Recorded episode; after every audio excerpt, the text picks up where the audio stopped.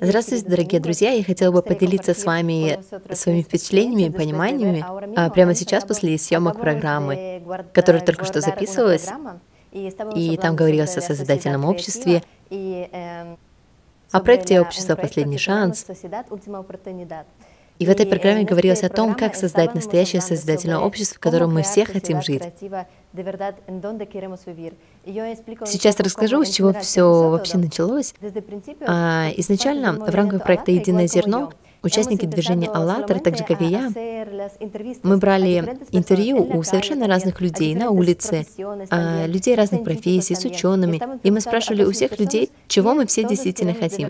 И все отвечали, что мы хотим жить в любви и мире.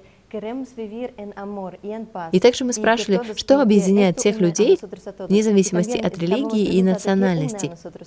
И ответы были очень похожи, так как так как все отвечали, что нас связывает то, что внутри каждого человека, то, что мы чувствуем, и что мы хотим жить в любви и в мире. И когда мы взяли интервью по всему миру с большим количеством людей, и все отвечали практически одно и то же, мы пришли к выводу, если действительно все мы хотим жить в созидательном обществе, то почему же мы так не живем? Мы должны что-то сделать. И оттуда начались наши первые шаги.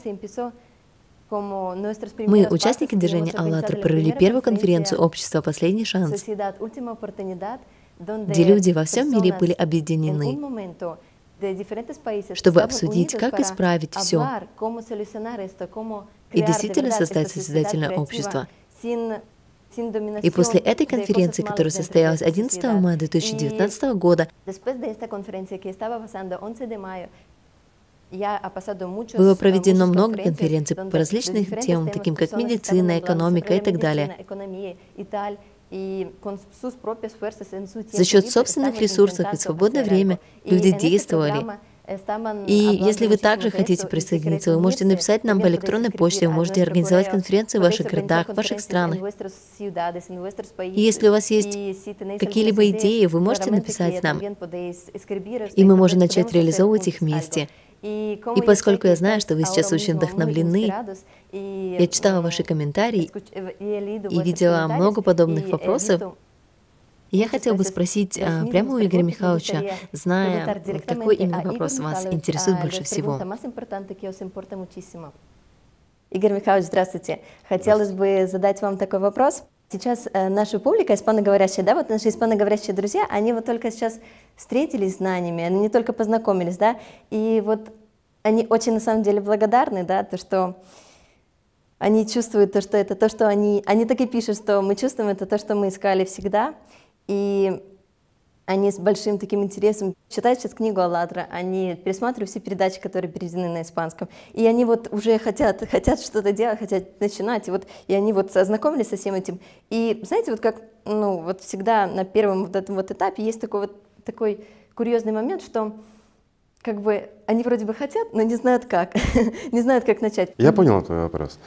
Ребят, вот как начать и что нужно сделать? Вот в одном из своих блогов ты привела хороший пример — что хотела созвониться с Анечкой Дубровской, но сознание тебе говорило, не делай этого. И что ты сделала? Ты взяла, нажала на кнопку. Друзья мои, это очень просто — нажать на кнопку. И жизнь может поменяться. Что нужно сделать? Сделать нужно первый шаг. Не бояться, не бояться сделать первый шаг. А дальше будет и походка твердая, и мир изменится, и все будет прекрасно. Но на духовном пути не нужно никого и ничего бояться. Не нужно сомневаться. Нужно быть уверенным не только в себе, но и в тех, кто рядом с тобой. Но для этого нужно быть рядом с теми людьми, которые действительно стремятся к духовному, рядом с теми людьми, которые позитивны, рядом с которыми хочется жить. Как говорится, есть друзья, с которыми умереть не страшно, но я, поверьте, лучше быть среди тех друзей, среди которых хочется жить. Спасибо. Спасибо большое. Спасибо. Я думаю, это очень вдохновит наших говорящих друзей.